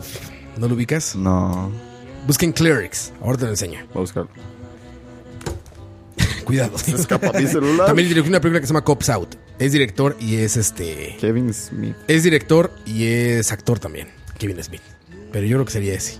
Contigo, Diego, ya ni te pregunto porque ya te mostré la persona perfecta para interpretarte. Sí, el actor mexicano. Al actor este, ahorita voy a buscarlo aquí para que lo googleen. El actor se llama... Ese es Kevin Smith. Ah, menos.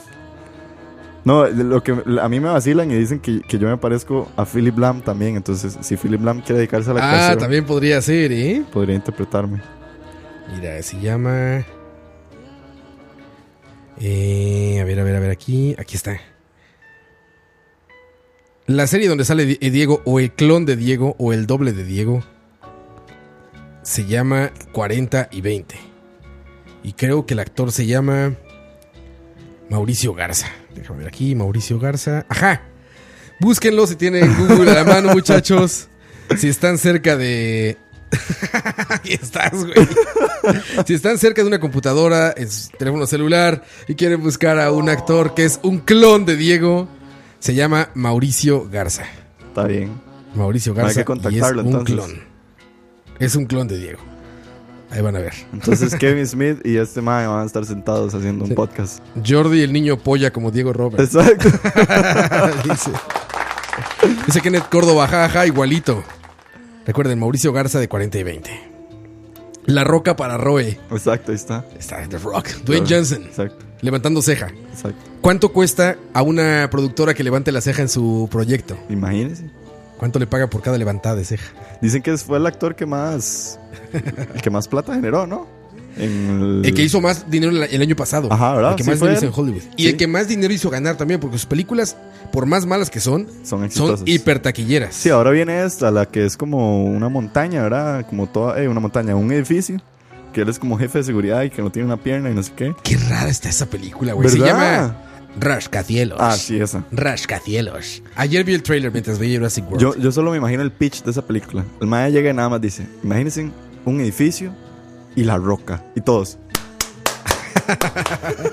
y ya, se vendió la idea. Sí, sí, el pitching así de hacer Exacto. todos pitchings. ¿Viste alguna vez en South Park cuando llega a pichar ideas Cartman? No. Vestido de robot y dice, idea millonaria, un pastor alemán se enamora de una lata y todos los de Warner, bravo, bravo, magnífico, se hace. Pero porque todas están actuadas con este tipo que siempre sale de latino en las películas de comedia gringas, eh, el de Gigoló. El de ¿Cómo se llama Gigolo. ese actor? Gigoló por accidente. Híjole, no sé. Es el actor chistosito Ese es latino el de todas las películas gringas. My wife. ¿Es ese? No. Ay, te digo. De la película My, My wife. Gigoló por accidente. Gigoló por accidente. El actor se llama Snyder. No recuerdo su nombre, pero es Zack Snyder. Snyder. Zack Snyder, ¿es él? No, no, Zack Snyder. Y Zack Snyder es el de. Adam, Sa- eh, no, Adam Snyder es el otro. John Snyder. Adam Sandler cumple no, el John mismo día Snyder que no. yo. Espera, espera, espera. Rob Snyder. Ah, Rob Snyder. Rob Snyder. Ese güey sale, este... Ah, supuestamente le estaban planeando películas a él en South Park. Ah. Entonces dicen, idea exitosa para Rob Schneider. Rob Schneider se convierte en perro y se, y se enamora de una lata y cosas así, güey. Buenísimas, güey. Buenísimas porque así son las películas de Rob Schneider, efectivamente. Hablando de eso, que te iba a decir que Adam Sandler cumple el mismo día que yo. Eso es- si algún día están muy aburridos, es súper interesante ponerse a ver qué celebridades cumplen el mismo día que uno. ¿Ah, Y sí? yo creo que mi mamá tiene la mejor celebridad para el cumpleaños de ella. Ella cumple el ¿Quién mismo es? día que Bob Marley. ¿En serio? Sí. ¿Qué día cumplía Bob Marley? mi mamá cumple el 6 de febrero. Creo que era el, Ah. sí, creo que era el 6. Yo no sé quién cumpla el día de mi cumpleaños. ¿eh? Ah, tenés que averiguarlo. Regularmente el día de mi cumpleaños siempre es día del padre. Ah, entonces por ahí siempre alguien siempre hay alguien famoso. Yo sé que digamos, yo tengo a Adam Sandler, tengo a Luka Modric, el que acaba de ganar mejor jugador del mundial, Ah, ok. Sí, sí. y creo que me faltaba alguien más que no creo si era Babe Ruth o no me acuerdo quién más, pero por ahí anda las cosas. Mi esposa eh, cumpleaños el 4 de julio. Ah, Imagínate el, el mejor cumpleaños del mundo. El de los Estados 4th. Unidos. El día, exacto. No, no, el día en que los humanos vencieron a los extraterrestres en Independence Day. Exacto. El día que Will Smith. the 4th. El día que Will Smith. El día que Will Smith. Oye, güey, que por cierto, tú eres Centennial, podrás decirlo. ¿Es verdad que los Centennials acaban de descubrir que Will Smith es cantante? Eso- no, eso, eso me parece una aberración. O sea, yo vi eso en Twitter y yo dije, man, por favor, ¿quién no sabía que Will Smith canta? O sea, es- todo el mundo sabe, es- así empezó. Y él. aparte es exitoso. Sí, O sea, no. cada uno, no en el, no en el, como en, en el área de los raperos, no. No, no. Pero la música mainstream siempre son exitosos Sí, sus, sí, sus sí, sencillos no. y sus, sus sí, no, son sí, me acuerdo eh, Candy Shop, me acuerdo eh, Wild Wild West. Wild Wild West, eh, la que empieza la como, mejor. como con un mix así. Tum, tum, tum, tum, haciendo una... Ah, sí. Se transformó. ¿Cómo era esa en español? Y es que probablemente mucha gente me va a odiar, pero nunca, nunca he visto El Príncipe de Bel-Air. Nunca he visto Príncipe del Rap, The Fresh Prince from Bel Air. Nunca lo vi. Nunca lo has visto, Diego, es magnífico. No, no, esa, esa fue una serie. Yo veía, yo veía, eh, ¿cómo se llama? Mork and Mindy, pero no veía eso. Es magnífico, güey. ¿Cómo no? Sí, no. Fíjate que eh, la historia de Will Smith en el mundo de la música es curiosa también, güey. Will Smith no es bien visto entre el mundo de los raperos, para nada. ¿No? No, para nada. O sea, nunca ha permanecido ese grupo. Nunca ha permanecido, no, perdón, pertenecido a ese grupo. Ah, vemos. El hijo ahora es rapero. Las críticas que le hacen, sí. Y bueno, es rapero, actor también y de todo. Sí. A mí no se me hace nada talentoso el hijo, pero. pero bueno, Will Smith se me hace talentosísimo. Sí. Y eh, supuestamente no es exitoso en el mundo del rap porque sus líricas no tratan acerca de lo que trata en general el mundo del rap. Ajá. No es visto como un villano de, eh, de la sociedad. Y por eso es que los demás raperos no lo consideran como rapero, porque su música es, es buena, digamos, ¿no? O sea, está al nivel de muchos raperos mucho más famosos y demás. Pero en el mundo del rap no ha trascendido por eso. Y curiosamente, es una persona que no tiene un solo escándalo en Hollywood. O en las disqueras, o mucho menos. Nunca, nunca hay malos comentarios de la gente. El músico con el que empieza a, hacer, a trabajar él, desde adolescente, cuando era muy pobre, el músico con el que crece, es el actor que sale de jazz en la serie de The French Prince from Bel Air, del príncipe del rap. A ese actor. Él se lo lleva a trabajar. Cuando él logra entrar a televisión, él se lleva a su amigo de la pobreza a que sea coestelar con él, bueno, a que sea, a que sea Wow. parte de la serie. Después sigue haciendo música con él. De hecho, creo que es el es- y ahora es un DJ reconocido. ¿En serio? Creo que se llama DJ Jazzy Jazz. Por ahí dice Leo que no, que Candy Shop es de 50 Cent. Sí, sí, no, es que es Candy algo, no me acuerdo cuál es. Yo sé que Candy Shop sí es de 50, pero Will Smith tiene una canción de Candy, pero no me acuerdo cuál era. Pero sí, tengo entendido que Will tiene como demasiadas cualidades y ahora se hizo blogger, no sé si has visto, se está haciendo famoso en YouTube. También, también. Sí, es un muy talentoso. Y son buenos blogs, la verdad. DJ Jazzy Jeff Mm, se llama ahora. DJ Jazzy Jeff. Él era Jazz de la serie El Príncipe del Rap, que a ti no te significa nada, Diego, porque Exacto. no has visto El Príncipe del Rap, Diego. Escucha. No la he visto, tengo Tienes que verla. verla, Diego, es oro puro, como dice bien en el chat eh, Leo. Tengo que verla, tengo que Es verla. oro molido, te va a gustar mucho, porque es comedia ¿En inglés o en español? magníficamente bien hecha. Fíjate que yo la vi en español y me da más risa, pero puede haber un toque de nostalgia en mí, Ok. porque evidentemente de niño la vi En español, En sí. español. No sé si sea objetivo mi opinión, pero, pero en español Es que yo me acuerdo que la voz de Will Smith era súper chillona en español. Es como así, como Exacto. amigos, como es como un poco goofy. Exacto, por eso no me gustaba, Sí, yo sí. creo. Pero la música de la serie es muy buena. Y bueno, Jeffrey Allen Tones, o Towns, que es el nombre de Jesse, de Jesse Jeff, Jesse Jeff. se lo llevó así de a compas, de amigo. Le dijo, vente, yo soy exitoso, vente para acá. Ujú. Lo jaló y ahora también es un DJ exitoso. Entonces, es una, habla muy positivamente de una figura pública como Will Smith. Crack, muy, muy crack. De hecho, si alguna vez han visto, hay un canal en YouTube que me lo enseñó mi novia. Se llama Yes Theory. Son unos como jóvenes de la California que deciden decirle yes a todo. Y Ajá. como ser súper, súper positivos y no sé qué. Y le hicieron un challenge de yes a Will Smith. Que si se tiraba desde un, para, desde un helicóptero ¿En con un bungee. No, es, es, es un bungee que está amarrado en un helicóptero y no sé qué. Les hizo el challenge y no sé qué. Y Will Smith los aceptó y les dijo, ma, lo mejor de todo es que el helicóptero lo va a manejar Tom Cruise. en la vida es- real. Porque él es amigo de Tom Cruise. Entonces, O sea, Tom Cruise maneja helicópteros. sí, supuestamente. O sea que quizá Misión Imposible no está tan alejada de la realidad. No, para nada. no, pero búsquenlo. Ese video es muy tuanis. Ellos logran convencer a Will Smith de que se apunte. Y Ah, Will Smith obviamente es súper buena nota. Además, si se apunta. Sí, sí, sí. ¿Ves cómo siempre anda halagando a la esposa? Es muy famoso eso, que cuando llegan a pasarelas y todo esto, Ajá. pues los, los fotógrafos van buscándolo a él siempre, pues es Will Smith, ¿no? Ajá. Y él siempre sale como en posiciones así como presentando a la esposa, ya sabes, como extendiendo los brazos y así, Qué como, es- como si él estuviera presentando a, a la verdadera estrella de la noche que es su esposa, ¿no? Uy, uy. Sí, sí, sí, es, es, es un... Parece una gran persona, no lo puedo decir, no me consta, pero Ah. por lo que cuenta la historia, es una gran persona. Sí, no, en el documental de, de este mae mago, eh, que es muy famoso, el de, el de Las Vegas. Coño, ahorita se me va el nombre. Pero hay un, hay un documental donde él visita la casa de los Smith y está con Will, con Jaden y con todos ellos y les hace trucos de magia.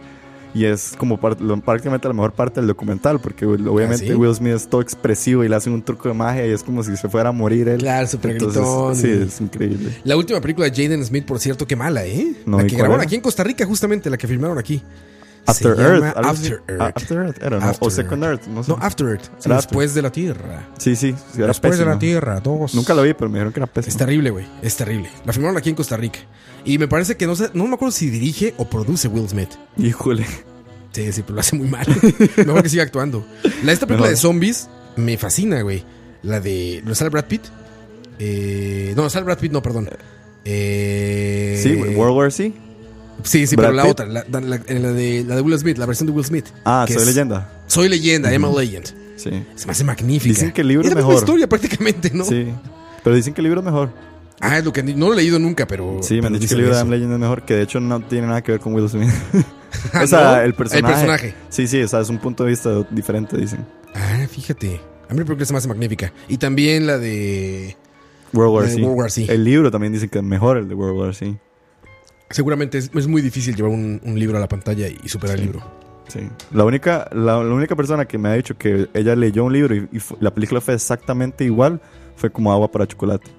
Ah, claro. Mi mamá dice que ese es, no es la mejor adaptación que ella ha visto de un libro a una película. Yo no he leído el libro. Pero yo no he visto ninguno de los dos, pero dicen que es muy buena la ¿Sabes peli. cuál es muy buena también? La de El niño en la pijama de rayas. Ah, yo me leí el libro y la Ah, película no me gustó. Ah, sea, sí. A mí o la sea, película sí. O sea, la película es un buen homenaje, definitivamente. Ajá, sí, sí. Pero no me parece mejor, pero me No, parece bien exacto. hecho. Sí, sí, sí, está muy bien hecho. Pero el libro sí uno sí le saca las lágrimas. Jurassic Park es otro ejemplo. Sí. Si leen Jurassic Park de Michael Crichton, búsquenla, les va a Full gustar circle. muchísimo. Full Circle. Ya Exactamente, volvimos. Full Circle, como stand-up. Es como stand-up. Exacto. Con eso cierro mi chiste. sí, pero Jurassic Park de Michael Crichton también. Sí. Gran adaptación de película. Yo no sé, Harry Potter, yo no soy fan de Harry Potter. ¿Tú sí? Tampoco.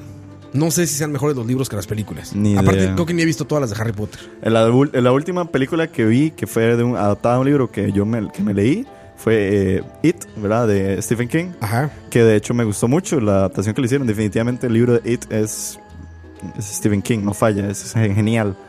Pero la película me gustó mucho, esta, la adaptación que le hizo este, el, el argentino, siempre se me olvida el nombre del director. Eh, y ya estoy muy emocionado por la segunda parte, la verdad. Ah, sí. Sí, claro. Muy, muy, muy tuanis. Pennywise, buen ejemplo Stephen King. Sí, Ahorita sí. estoy leyendo, de hecho, me encanta leer Stephen King. Estoy leyendo The Watch, por si alguien quiere leer libros, se lo recomiendo. Sí, y es es súper vasta su, su bibliografía. Y es que es muy, es muy digerible. Y a mí lo que me gusta es el suspenso y el terror que él genera. Entonces, si a alguien le gusta eso, es muy, muy tuanis. A mí por eso me fascinó Stranger Things. Se me hizo como un Stephen King Como meets. un homenaje a Stephen King. Ajá, Stephen King meets Spielberg meets Sí. Netflix, ¿sabes? Era De como- hecho, eh, cabe eh, recordar, hace dos días o un día salió el, el- como un teaser de la tercera temporada de Stranger Things. Ah, sí. Sí, Qué sí. bien. Y me estaba contando un amigo, Kevin, el que puso ahora un comment en la hora de la paja, que, digamos, la segunda temporada está ambientada durante la época en que sale Ghostbusters, digo yo, en la serie. Uf. Y la tercera temporada que viene va a estar ambientada durante la época en que salen los mejores libros de Stephen King. Entonces, supuestamente, Ah, la tercera bueno, eso es- temporada va a tener muchas referencias de Más King. Stephen King Sosa que nunca va a estar. Exactamente. Qué bien, güey. Sí, sí, sí. Suena muy bien. No, Suena muy bien, Diego. Pues Vamos a ver. ya saben, muchachos, si no escucharon ayer La Hora de la Paja, ya está disponible en Spotify. Lo encuentran por, por lo mientras, lo encuentran como Charlavaria. En Spotify ya está La Hora de la Paja, donde hablaron largo y tendido de Ant-Man. And Y de Luis Miguel. y de Luis Miguel. ¿Te Y la- gustó Ant-Man? Eh, vean el programa mejor. Estoy- Escuchen el programa. Sí, escuchen el programa. Eh, en resumen, no. Y no, y también tenemos el artista de la semana, ¿no? que nunca falla, que es como nuestro, nuestro bloque. ¿Quién fue el artista de la semana? Esta vez me tocó a mí y les traje eh, Dreamcar, por si nunca lo han escuchado. Entonces, ahí para que escuchen el programa. Escucharlo. Y fíjate, en el chat Leo Hidalgo dice, mi primo trabajó en la producción de After Earth y dice que Will Smith es una persona increíble. Ah, súper bien, qué bueno. Sí, se ve bien. La verdad se ve muy buena persona ese cabrón. Qué bien, qué bien. Eh, recuerden, eh, ah, bueno, ahorita en cuanto terminemos nosotros, tenemos detrás del audio con Alex Sosa, le van a dedicar el programa entonces al grunge. Al grunge, la Entonces historia va a del haber grunge. Pearl Jam, va a haber Nirvana, Nirvana. Entonces va Cobain. bueno. Sí, Eddie lo mismo dos veces. Pero va a estar bueno, muchachos. También eh, Campos hizo un magnífico programa de esos que no salen tan comúnmente, que son Los- malos covers. los Malos covers. Buenos, malos buenos, covers. malos, buenos, malos covers. que también está muy bueno, muchachos. Eh, malas decisiones esta semana. Creo, creo que no va a haber mañana, creo que va a haber hasta la siguiente. Después podemos confirmar. Sí, es que están dolidos por la derrota de Croacia. Siguen, siguen sufriendo. Muy croata los dos. Sí. Sobre todo Moises, muy croata. Están muy dolidos. Pero el tema va a ser unicornios y está bueno. Ya me platicaron por qué se llama así. Y va, va a estar bueno el, el programa, como el último, si no es que lo escucharon. Pueden escuchar el último también, estuvo muy Está bueno, genial. que fue de derecha e izquierda. Escúchenlo, está muy bueno. Está bueno el programa ese. Y también tuvimos a Dani con. eh, Como te gusta. Como te gusta, puras complacencias. También ya están disponibles en Spotify. Y hay varios programas más. Así que ya saben, muchachos, no paramos de contenido. El jueves BCP también. Ah, también está BCP pasado. Está publicado ya en Spotify. Nice. El BCP pasado que hablamos del Mundial de Consolas. Hablamos un poquito del post. El Mundial de E3 Roa. Y del Mundial de Consolas. Exactamente, del que sí veo. Pero nada más son tres días. Bueno, como tres días y cinco de no dormir, perdón. Exacto. Tres de realmente estar informados.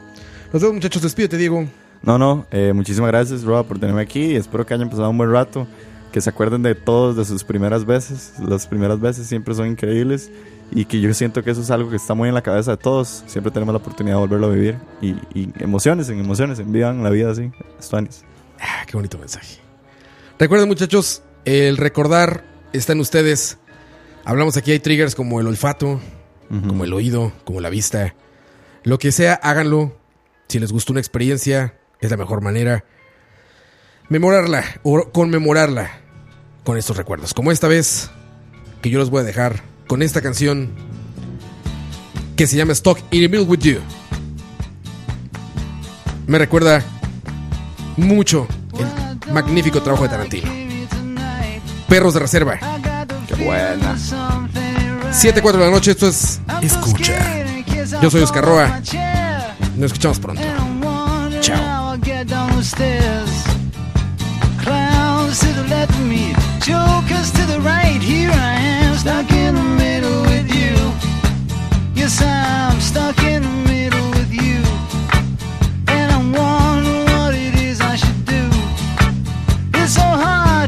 the smile from my face. Losing control, yeah,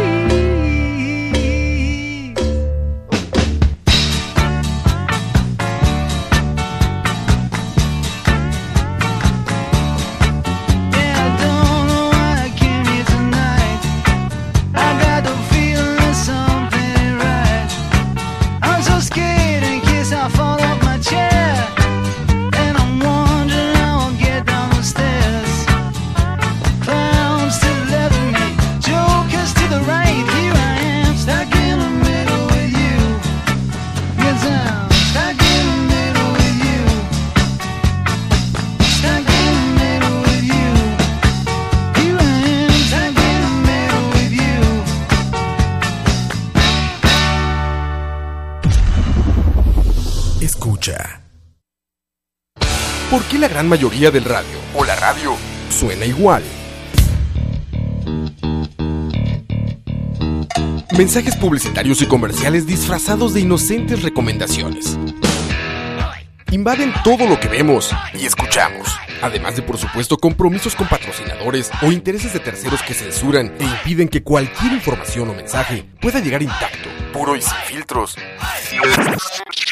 Al escucha. Pronto, una nueva alternativa a la radio. Solo.